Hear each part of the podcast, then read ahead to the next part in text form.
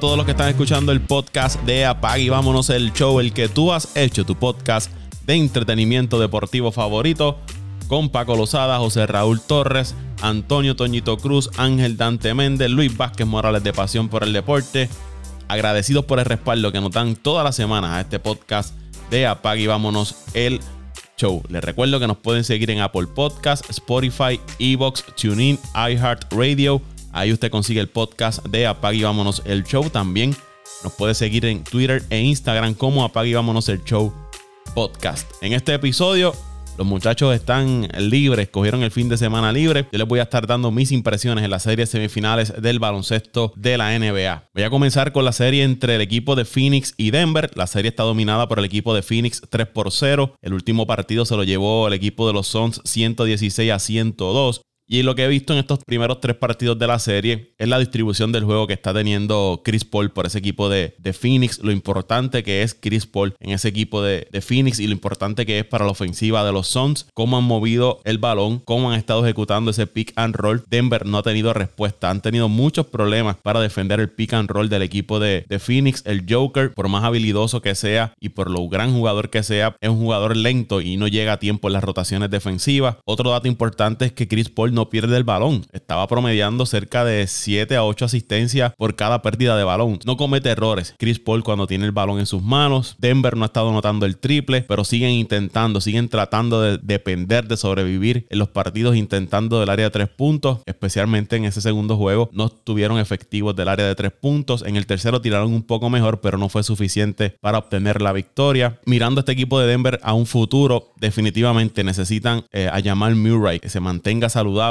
si este equipo de Denver en un futuro desea eh, ser un equipo contendor al campeonato. Este año parecía hacerlo, pero la baja de Murray los ha dejado un poco cortos en el lado ofensivo, porque más allá de lo que puede dar el Joker y lo que ha estado aportando Michael Porter Jr., el resto de los jugadores han tenido problemas para ser factores, especialmente en el área ofensiva. Aaron Gordon no ha sido factor para este equipo de Denver y ellos dieron piezas claves para conseguirlo. Y la realidad, la realidad es que no, no ha aportado mucho Aaron Gordon para la causa de Denver. El Joker lo está haciendo todo para mantener este equipo de Denver en pelea. Ese tercer juego tuvo un juego sensacional, 32 puntos, 20 rebotes, 10 asistencias. Lo estuvo haciendo todo para tratar de mantener a Denver en juego, pero es bien difícil, se le está haciendo bien difícil eh, machar a este equipo de Denver con la explosividad que está teniendo este equipo de, Phoenix y cómo han estado moviendo el balón, tiros cómodos. Se ve demasiado cómodo este equipo de Phoenix en cancha. Eh. Da un gusto ver al equipo de, los, de Phoenix en cancha. Yo sé que quizás muchos de los amigos que nos escuchan no habían podido ver este equipo de Phoenix, porque es un equipo que no se le daba mucha cobertura. Sus partidos no se transmitían a nivel nacional como quizás otros eh, equipos, los Lakers, eh, los Knicks ese tipo de equipos de ciudades grandes. Este equipo de Phoenix no había tenido esa exposición en las grandes cadenas televisivas y ahora estamos viendo lo que puede hacer Devin Booker, lo grande que es Chris Paul, que sin duda es uno de los mejores armadores en la historia del baloncesto de la NBA. Y si pudiera señalar algo, alguna, algún aspecto negativo en el equipo de Phoenix, es que Denver le ha estado dominando el área de, de los rebotes, ¿no? Y especialmente el área de los rebotes ofensivos y es algo que pueden tener problemas el equipo de Phoenix si logran avanzar a las series más adelante. Supongamos que este equipo de Utah logre eliminar al equipo de los Clippers, pues me parece que Phoenix puede tener problemas especialmente con Rudy Gobert en, esa, en ese aspecto del juego, el área de los rebotes, porque el equipo de Denver los ha dominado en lo que ha sido las segundas oportunidades, pero veo un equipo de Phoenix demasiado cómodo en cancha, contentos, todos están aportando, creo que no van a tener problemas en cerrar esta serie y adelantar a la final de conferencia del Oeste. El cuarto partido va a ser el domingo 13 de junio a las 8 de la noche por la cadena TNT. La otra serie, el equipo de Atlanta frente al equipo de Filadelfia, frente a los 76ers que están dominando la serie 2 a 1. El cuarto juego es el lunes 14 de junio a las 7 y 30 por TNT. Atlanta ganó el primer juego, Filadelfia se recuperó y han ganado los últimos dos. El tercer juego de la serie era en Atlanta. Filadelfia lo pudo, lo pudo sacar y retomar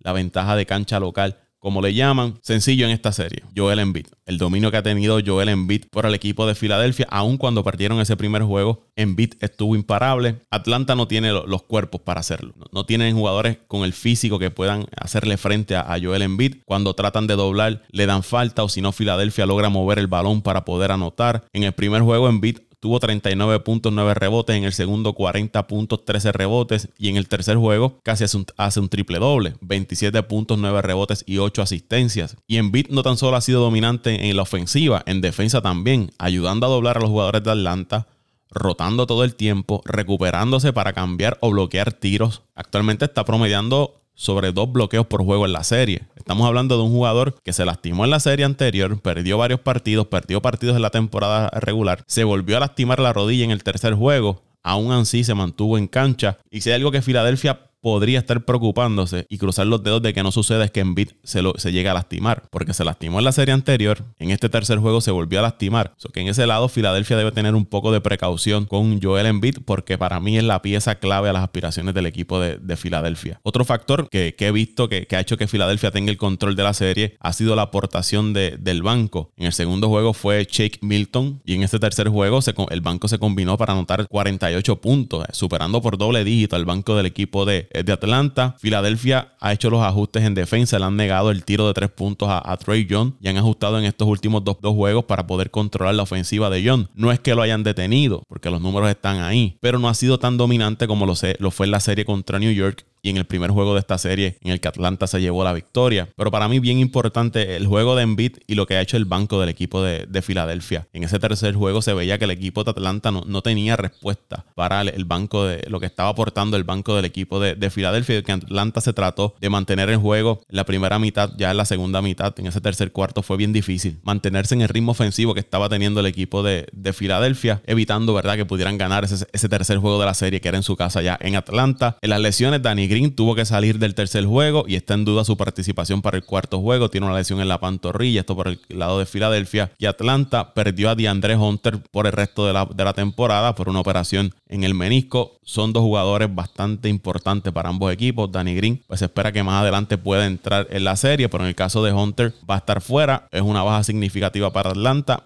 y ya ellos tenían fuera a Cam Reddish, dos jugadores importantes en esa rotación de Atlanta que ya no van a estar el resto de los playoffs. La otra serie, el equipo de los Clippers enfrentándose a Utah. Los Jazz están dominando la serie 2 a 0. El tercer juego es a las 8 y 30 de la noche hora del este, el sábado 12 de junio por la cadena ABC. Esta es otra serie en la que los Clippers caen abajo temprano, 2 por 0 es la ventaja que tiene Utah y al igual que la serie contra el equipo de, Dallas, este equipo de Los Ángeles no tienen respuesta. No tuvieron respuesta para Luca Doncic y en esta no han tenido respuesta para para contener a Donovan Mitchell, que en los primeros dos partidos está promediando 41 puntos por juego. Escuchó bien, si usted escuchó bien, 41 puntos por juego está promediando Donovan Mitchell en la serie. Y es que los Clippers siguen teniendo problemas para defender a jugadores con poder ofensivo en el área del perímetro, algo que me ha sorprendido y ha sorprendido a muchos porque Los Ángeles tienen a dos de los mejores defensores del perímetro de los últimos años. Estamos hablando de Leonard y Paul George. El problema de los Clippers me parece que es en las rotaciones. Cuando se encuentran con las cortinas, no hay comunicación y eso le está haciendo mucho daño a este equipo de, los Clippers. Y si vamos a la temporada pasada, ese séptimo juego frente al equipo de Denver, vimos como Jamal Murray, otro jugador del perímetro, acabó con el equipo de, los Clippers. Me parece que en ese juego le anotó 40 puntos. Ahora la serie pasada lo vimos con Luca y lo estamos viendo en esta serie con Donovan Mitchell. Y se le complica aún más la situación defensiva al equipo de los Clippers con la baja de Serge Ibaka en el resto de la postemporada, quien era su hombre grande más versátil en el área defensiva, podía defender la pintura y podía salir arriba a defender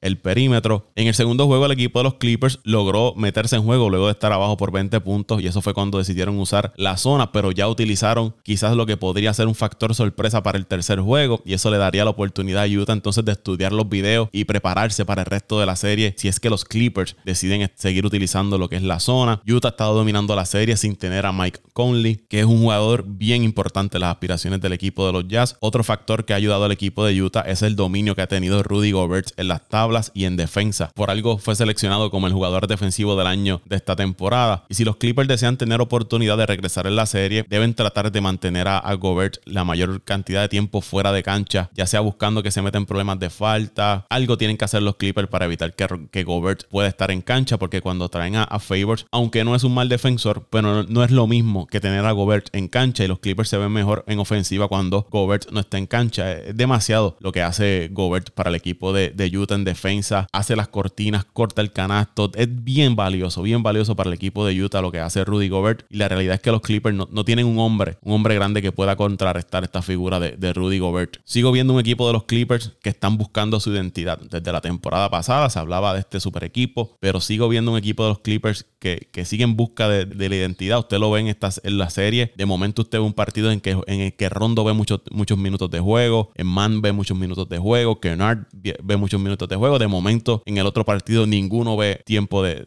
juego. De momento, usted ve que usa entonces a DeMarcus Cousins más tiempo. Patrick Beverly a veces no juega, de momento juega. Es como si no tuviesen en roles definidos este equipo de, los Clippers a estas alturas ya de, una segunda temporada, de tener a Leonard y George y estar en otra semifinal de la conferencia del, del oeste. Y seguimos viendo un equipo de los Clippers que sigue jugando con fuego, siguen cayendo atrás en la serie y no sé cuánto eh, pueda durar eso de, recuperarse en las series y lograr sacar la serie. La temporada pasada le pasó lo mismo hasta que se quedaron a mitad en los playoffs. En esta me parece estar viendo una película similar de este equipo de, de los Clippers. Ahora la serie se muda a Los Ángeles. Vamos a ver si logran recuperarse y empatar esa serie. Es bien importante ese tercer juego, que logren obtener la victoria, porque caer abajo 3 a 0, bien difícil entonces para el equipo de, de los Clippers. Y en la otra serie, los Nets están dominando 2 a 1 al equipo de, los Bucks de Milwaukee. El, el, cuarto partido es el domingo 13 de junio a las 3 de la tarde por la cadena ABC. Los Nets dominaron yo diría cómodamente los primeros dos partidos de la serie. Primero comenzó bastante apretado, mantuvieron la, se mantuvieron cerca ambos equipos, luego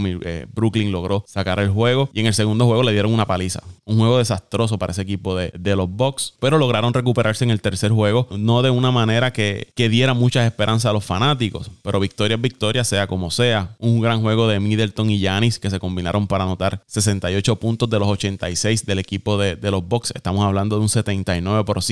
Y si de eso va a depender Milwaukee el resto de los playoffs, no le veo muchas muchas esperanzas. Porque en una postemporada usted necesita que, que otros jugadores se involucren más en la ofensiva, más allá de sus estrellas. Y si va a ser así, los Bucks necesitarían que todas las noches esos dos jugadores, Middleton y Giannis, estén anotando 30 puntos y superen en ofensiva a Kyrie Irving, a Kevin Durant, a James Harden cuando regrese. En este tercer juego estamos hablando que Middleton y Giannis tuvieron un mejor juego que los 52 puntos combinados de Irving y Durant. Y por eso es que digo que si Milwaukee Milwaukee desea tener opciones, necesita que sus estrellas, que sus mejores jugadores dominen las estrellas de Brooklyn, algo que para mí sería un poco complicado. Y por el lado de Brooklyn, tuvieron un mal juego en ese tercer partido de Joe Harris y los Nets necesitan que otros jugadores, más allá de Irving y Durant, puedan verse involucrados en ofensiva y Harris va a ser vital para el equipo de los Nets ante la ausencia de, de Harden, quien se espera que se pierda este cuarto partido. Pero volviendo a ese tercer juego, desde el inicio se vio que el equipo de los Bucks salieron con urgencia, conociendo la situación en la que se encontraban. Caer abajo en una serie 3 por 0 frente a un equipo de Brooklyn con esas estrellas sería cuesta arriba, sino, por no decir imposible, para el equipo de Milwaukee llevarse la serie. Jugaron duro los 48 minutos, estuvieron encima de los jugadores de Brooklyn, estuvieron pegando, presionando, hicieron trabajar al equipo de Brooklyn para poder anotar el balón